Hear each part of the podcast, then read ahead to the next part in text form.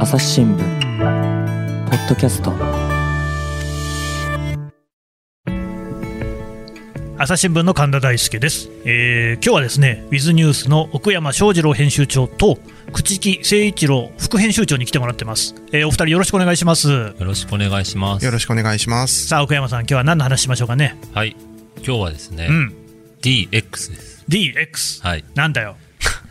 デジタルトランスフォーメーション。デジタルトランスフォーメーション、はいまあねこの話はよく聞く言葉ですね最近ね、はいうんまあ、これは、あのー実は社内向けの、うんうんえー資料を作っている中で、うん実はこれ、いろんな人に通じるのかなと思って、うん用意したんですけれ皆ども、さん聞いてください、あのね、奥山さんはね、意外とね、こう社内向けにもものすごくね、引っ張りだこで、あっちで講義してくれ、こっちで話をしてくれということでね、いろんなとこに引き合いに出されてるんですけれども、今回はどういう人を対象にした資料をを元に話すんですかはい。えっ、と、入社2年目うんの記者。入社2年目の記者って、例えばどんなことに迷ったり悩んだりしてるんですかね。まあ、1年目はう、ん、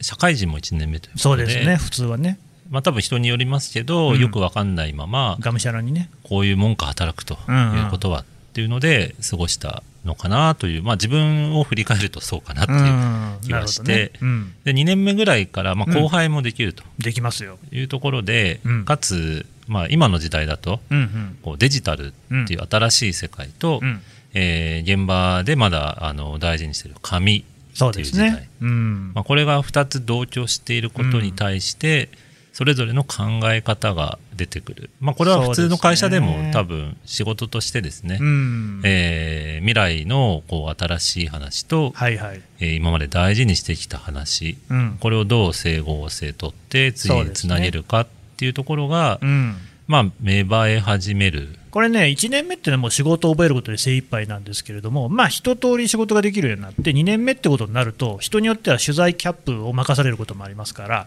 要はどういうふうに仕事をしていくのかっていうのを自分の頭で考える段階に入ってくるってことですね。そうですううんうんうね、んなのでそこで言うと、まあ我々の場合は情報をどう届けるかというところになるので、うんうもうんどうやって届いてるのか本当に届いているのか、うんみたいなところはよく聞くんですうーんでその2年目の,、ね、あの記者たちに検証するときっていうのは、岡山さんはどういう話をするんですか私の場合は、うんあのデジタルをうんもっと楽しもうよ、、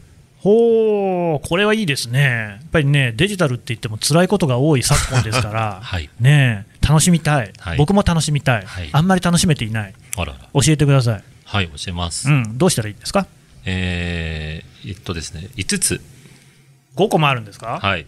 え、これはなかなか興味津々ですよ。まあ、奇数がいいかなと思ってここにしたんですけえ、どなんで奇数がいいんですか偶数ダメですかなんか偶然もやっとするじゃないですえその奥山さん独特のセンスっていう感じしますけど、僕は偶数の方が好きですかよ5。箇所ですあーでもビジネスス書っぽい。あビジネスショップ、はい最近と本当にプレゼンする人って大体ね、なんか3つにまとめますみたいなこと言いますよね。そういうあれではうない。ん僕、大嫌いなんです けど、あのあーすいません、何でしたっけ5つにまとめあーそうですか は、いき奇数いいな、はい、はいで、えー第1条第1条、はいなんか憲法みたいになってきたな、はい、何ですか、連絡くれる人連絡くれる人、はいあーでデジタルとなんか関係あるんですか、これはあの、まあ今回の話で言うと、うんうんデジタルイコール多分新規事業みたいな風に解釈してもらってもいいと思うんですけどなるほどね、はい、でまあ我々新聞社にとっては、うんまあ、デジタルっていうのが新規事業になるかなとそうですね、思ってそう言われてますが、はい、まあ、連絡くれるっていうのは、えーままずこう自分でアクションを起こすっおお、うんうんていうことかなと思っうてん、てこれ大事、うん、でよりまあ裏側というか、うん掘り下げると、うん、こうあんまりこう全体が変わるのはうん、待たなくてもいいみたいな、待たなくてもいい、はいほうほう、まあ、特に古くて大きい会社の場合うん、朝日新聞のことですね、新しいことをしようとするうと、ん、はい、まあ、組織を作ったりとか、うん、まあ、決まりを作ったりとかっていうのを丁寧にうん、やりがちなんですけど、朝日新聞のことですね、うん、えーそれが決まった後にはもう、うん、そのサービス、ん誰も使ってないみたいな朝日新聞のことですね、だからまあまああるわけですうん、ね。あるかもしれない、僕は言ってない、うん、これ誰もも 認めないまま話が進んでいくんですかいいからいいから、それで何ですか、話を続けてください、なので、はいはいこう待ってるぐらいだったら、うんもう自分でやっちゃおうよと。なるほど、それは大事なことですよね。うんで、まあ、一人でやれるんだったら一人でやってもいいですけど、うんまあ、連絡をくれたり、仲間を作ったり、うんまあ、それを通しやすくするとも言えますけども、うんうんまあ、ちょっとそういった調整を自分から動いてみるっていうのは、まず大事じゃないかななっていうるほどですね。朽木さんはね、我々よりも多分10歳ぐらい年下そうなりますね。だからはいまあまあ、一応この若手としてね、今回はね、少はいし付き合ってもらおうかなと思うんですけれども、これ、自分から動くっていうのはやっぱり大事。まあ、あの、この話の流れで言うと何を隠そう僕も朝日新聞社では2年目なんですけど、あ本当だ、そうでしたね。とはいえ中途なので、全くそれを感じさせないベテランの風格がなんかあるんですけども、あそうでしたね。はい、そうなんです。なので、まあ、2つ両面から思うところもあるんですけれども、はいあの実際やっぱりデジタルの世界の利点ってあのハイスピードでありローコストであるっていうとうころんうんうんが、まあ、まず言われるところかなと思うのでそうですね。とにかく動いちゃったとしても、うん実際形になるのも早いし、うんうんあんまりマイナスもないっうんていうふうに、えー言えるとも思うので、うんうん即行動っていうのはうん結構、えー大事にした方がいいうん概念かなと思います。なるほどね。で、岡山さん、これ、具体的には即行動ってどういうことになるんですかね。まあ、メールくださいっていうことですね。メールをくれ、はいあーまあ、でもメールってもね、今、ものすごいたくさん来る時代じゃないですか、はい多分その2年目だろうが、1年目だろうが、たっぷり来るんですよ、メールね、やっぱそこに億劫だなっていう気持ちになると思うんですけど、そうじゃない、そこを躊躇したり遠慮したりすると、あまあ、多分何も進まないっていうので、ーあー、なるほどね、まあ、なかなか難しい部分もあるとは思うんですけど、うんうんただやっぱり誰もやってくれないのも新しい事業ならではのところなのうで、んまあ、やったもん勝ちっていうのはまなるほずどずっねと思った方がいいのかな遠慮してたらだめだよと、はい、岡山さんなんかも多分1日に何百通ってね、メール来てると思いますけれども、そのメール返信のコツみたいなのありますメール返信のコツはですね、あの受信トレイにためないです、ためない、はい、すぐ処理する。すぐ処理するなるほど、朽木さん、どうですか、 処理してますか、なんか僕の出したメールに対して2日以上メールが来ないってことがね、最近よくありましたこけれれども、今日怒られる時間なのかなと思って いやいや参加したんそんなことないでですすけよど、はい、ありがとうございます。あの言い訳をすると、何ですか、スラックは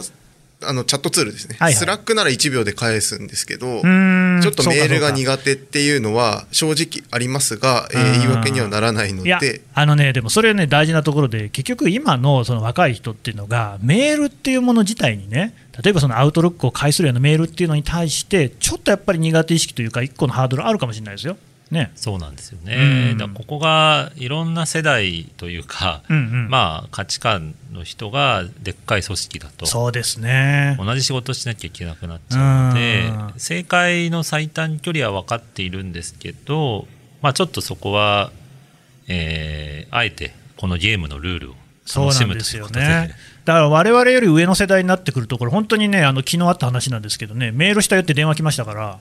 ら、 ねいや、いまだにあるんですよ、そういうことはね。これ笑ってよかったんですかね。うん、大丈夫です、ははいいそうそうそう、だからそこはでも、やっぱ広い目でね、、はいいろんな人がいるんだよっていう見ながら、ただ、とにかく大事なのは、ちゃんとすぐ反応する、やるときにはすぐやるということだと。まなあ、んかそれはもうそのまま、あの第2条の話ですよねえもう言っちゃった、はいごめんなさいね、なんでした、第2条。メールのレスが早い人、ああ、さ先行っちゃったね、ああ、そうですか、まあ、でもこれもあの別にメールのレスってのは単なる例えであってはいはいはいはい。レスが早いっていうのはどういうことかっていうと、うんまあ、ちょっと隣にレスが遅いと告白した人がいるので言いにくいいんでますすけどね、いるみたいですよ、うんメールのね、メールのね、アウトルックのメールの、はああ、他のは早いよと、はいはい、でこれは多分仕事量の管理ができるかど うかあーもうこれ今な日んかもう。い、怒られる時わら間じゃないです苦か。笑い、また苦笑いみたいな感じになってさまっすきけど、まね、で笑うの我慢してたんですけど、うん、仕事の管理、これはすごく大事ですよ。でこれをもっと掘り下げるとですね何ですかこうデジタルだったうんり新規事業っていうのうんは、うんまあ、文字通りもともとない仕事なわけでそうですね。まあ、いわゆるオンする仕事とか言われますけど、うんうんまあ、ある程度こう既存の仕事に追加しなきゃいけないわけですよね。そうですね。でそうすると、まあ、あの普段通りではいかないうんシチュエーションになってくるので、あるでしょなので、まあ、あの体調管理のような形うでん仕事の管理もうんちょっと中長期な部分をうん自分の中で作らないと、うんまあ、パンクしたりう。こなるほどうね。フリーズしたりだからなんか上司が自分のことを切り盛りしてくれるってんじゃなくて、まあ、自分の仕事は自分でマネジメントするんだと。そうですね、まあなんかね、大変な世の中になってきたなって感じもしますけれども、朽木さん、やってますか、えっと、うん、まあ頑張りますっていう前提なんですけど はいはいあのこの立場だと、うんもう一つなんかまあそのちょっとした怒られが発生して思ったことなんですけど、まあ、あとはあの課題設定とか目標設定っていうことになっていくのかなとおー思いますただ同時に今回の話の趣旨は新規事業とか、うん新しいことへのチャレンジっていうことだと思うので、うんまあ、それを自分のキャリアの中でどう位置づけてだかうんらその優先度を決めていく、うん優先度を決めた上でさっき岡山さんがおっしゃってたように1日に1度必ず受信メールボックスを絶対に空にするという決意なのかなっていうのを、うんまあ、この話が始まる前からなるほどちょっとした岡山さんとのコミュニケーションを経て考えてみなまるしほた。どね、まあ、今の話を聞いてると、私から朽木さんへのメールは優先順位が低かったという、こういうことですかたねく。さん来てたんですよ、ね。そうですね、ええこの辺に漏れしちとゃったきますかね、はいまあ、そういうことですね、それはい大事だよっていう。うんうんで第3条、はい、3つ目、え1本出してもうん、へこまないあーそれは記事のことですか、そうですねこれはまあさっきあの口木さんの方から、うんローコストっていうところもありましたけどまあ大体記事で言うと、まあ、ビューっていうのがすごく分かりやすく数字で出ちゃうので、うんはいはい1本出してこうあんまり読まれなかったとうん、なるとどうせへこむわけですよねそうですね。そうすると自分はデジタルに向いてないとうん思いがちなんですけど、はいはい。これはもうあの当たり前なので、うんうこううんんうん。 1本だけで判断するっていうのは非常にもったいないというのでまあ、PDCA とかって言いますけども言いますね。まあ、ちょっとこうそれをしなくていいっていうことが分かったとしなくていい。ああ。いうぐらい。いな発見できたとうんうんうん。いうふうに失敗で。ではないと。なるほどね。この記事はまあ失敗じゃなくて、こういうのはまああんま受けなかったけれども、じゃあまあこういうんじゃなくて別のやつやっていこうっていうことで、そうで PDCA すを回していく回してっいくていう。ね、プラン、ドゥ、チェック、アクションでしたっけですね。いやー、俺もこういうこと言えるようになってきた な。うん、そうですよね。えー、どうですか、朽木さん、この辺の話っていうのは。えっと、もう本当におっしゃる通りだと思うんですよね、ただ同時に、えっと、一回出して滑っても、うん。その記事を、まあ、一部の人が読んでくれてて、うんうんうんうんそれがきっかけで次の取材につながったあーそうかりみたいな本当になるほどね。よくあるので、うんそうすると多分相対として記事を出し続けるっていうことが大事なのかなっていうのが1点と、うんもう1点よく思うのは、うんうんと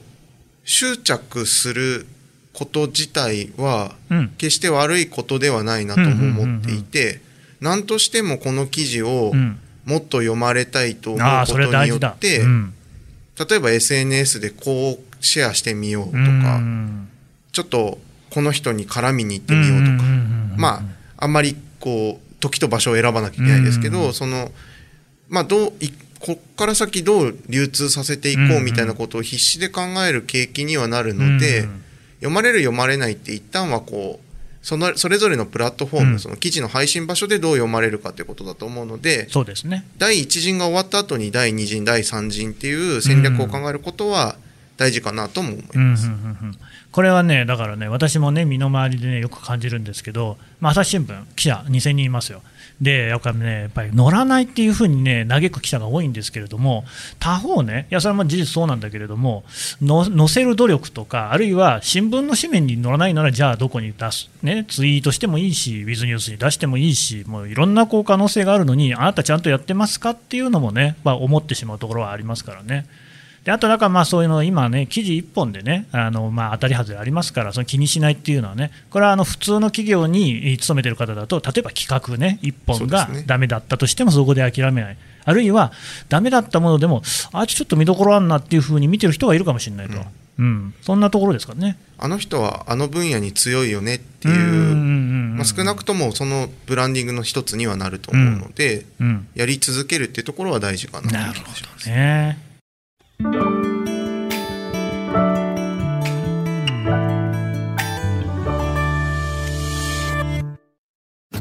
ながら聞きできるポッドキャストって私の生活スタイルにちょうどいい朝日新聞のニュースレターに登録すると編集者が厳選したニュースがメールで届くよ思いがけない話題にも出会えるよねちょっと新しいニュースの読み方朝日新聞はい、じゃあ4つ目いきましょうか。はい4つ目はですね、何ですかあのジャンルにこだわりがある人ジャンルにこだわり、はいほうほうほうどういうことですかこれちょっと、まあ、メディア寄りの表現ですけど、うんその専門性があるあももっと言うと、自分にしかできないことがある、はいはいはいはい替えが利かない会話聞かないみたいなのが大事かなと。うんうんうんうん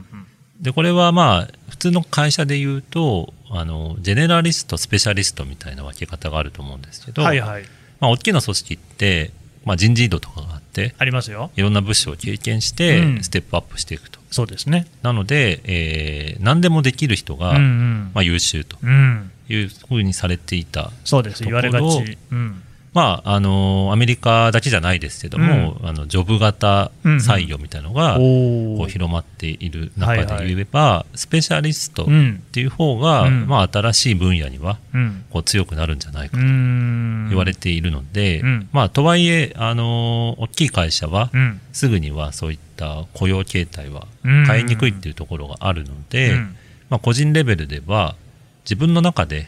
これだけは自分にしかないものは何かとうんいうのをちょっと再確認できる人は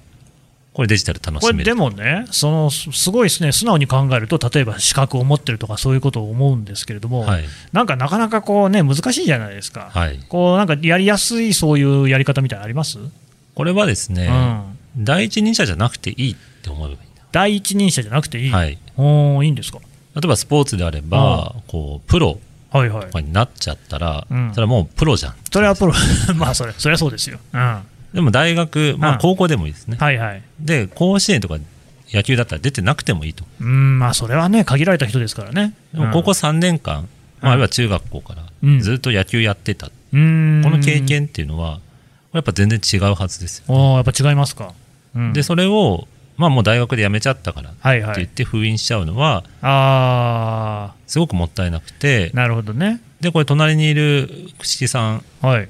この人も経歴的にはちょっと変わった人でまあそうですよねあーえ、何でしたっけ？僕はあの一応医学部医学科というお医者さんになるためのうん大学を出てうん記者をしているという変な経歴ではあるんですけど、うんあのまあ、こういう経歴だとやっぱり専門性があるからうん強い部分はあります特にあのお医者さんとうんうん読者の間をつなぐみたいなことうがんできる気が、うんまあ、なるほ自どね分ではしているんですよね。だからそのドクター専門用語みたいなやつももうスパスパッと言えるわけでしょ？わかりやすいところでうんは。でそれを例えばそのまま難しく伝えるんじゃなくて、うん間に入るっていうこともうんうんうんできると思うので、そういう役割がまあありえるかなっていうのが一つと、うんまあ、あの大学の話でいうと僕大学まで10年以上陸上競技やってきたのへでえ。あのそういうことも生きたりするまさに陸上競技では全然食えてないですけどそうですね。あの仕事で為末大さんにお会いした時あにーあの実はずずっと陸上やってたんですっていうとこうろかんうんらうんうんうんと取材を頻繁にさせていただくようになったなるほどね。それはやっぱりね向こうもねあ同じことやってたんだなと思ったらね親近感も湧くでしょうからね。あとまあ共通の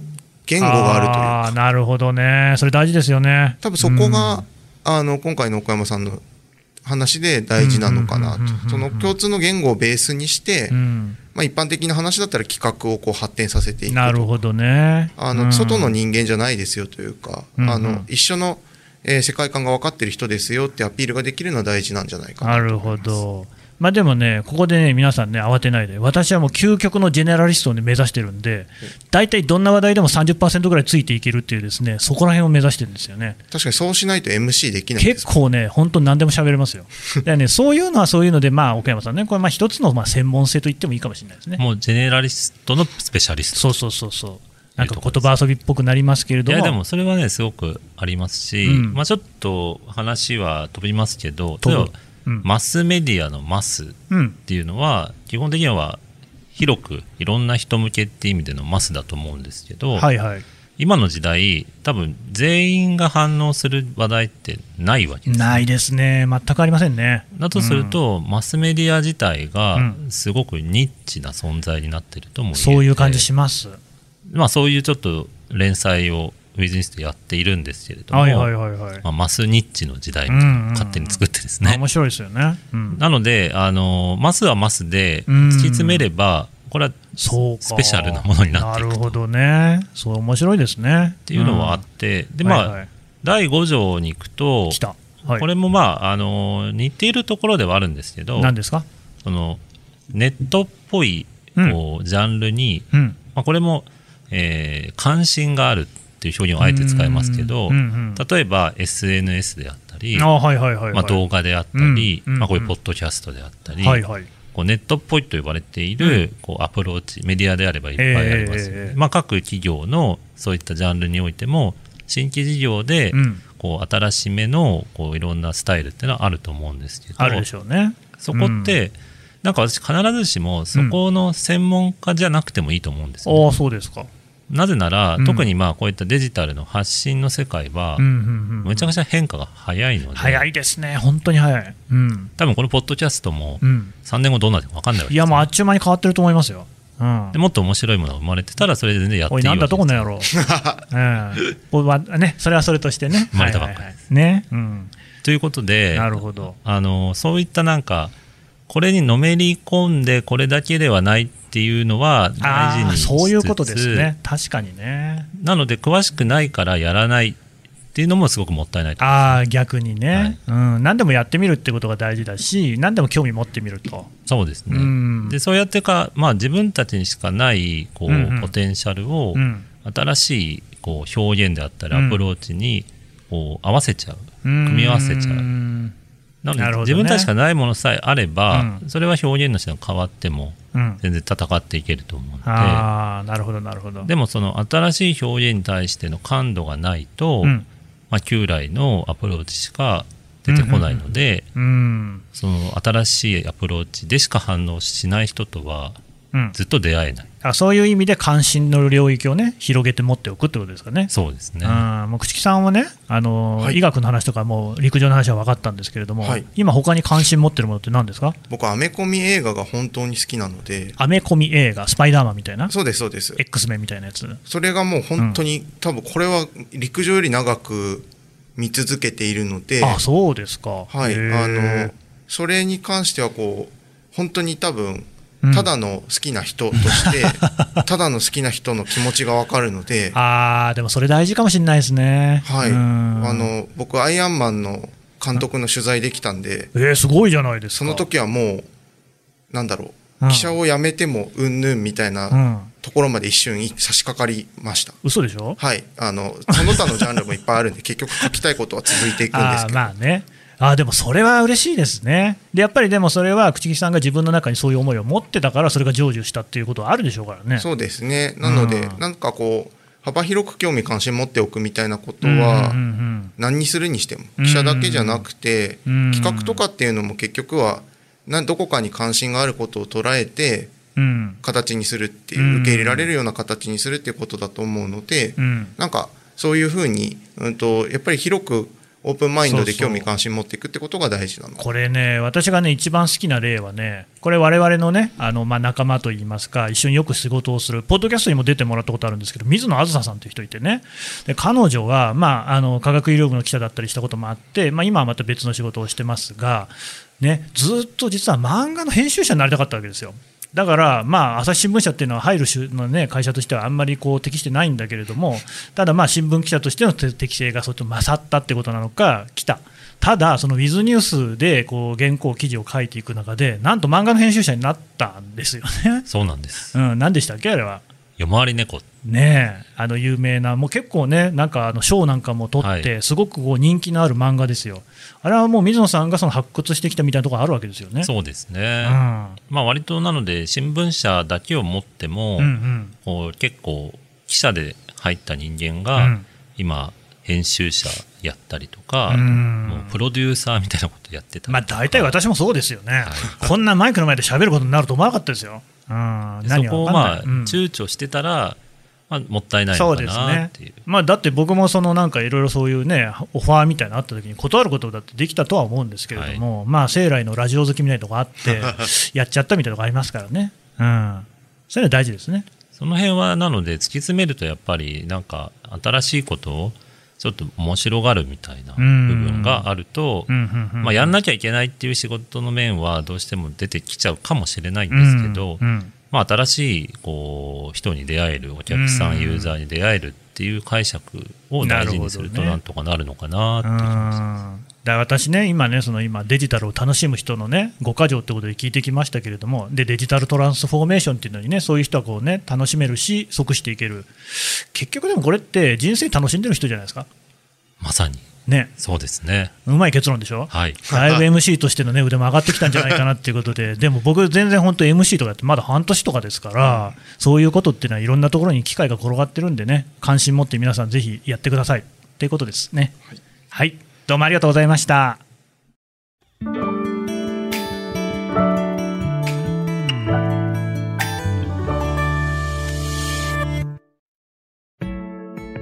この番組へのご意見、ご感想をメールで募集しています。podcast.asahi.com p o d c a s t アットマーク朝日 .com までメールでお寄せください。ツイッターでも番組情報を随時紹介しています。アットマーク朝日ポッドキャスト朝日新聞ポッドキャストで検索してみてください。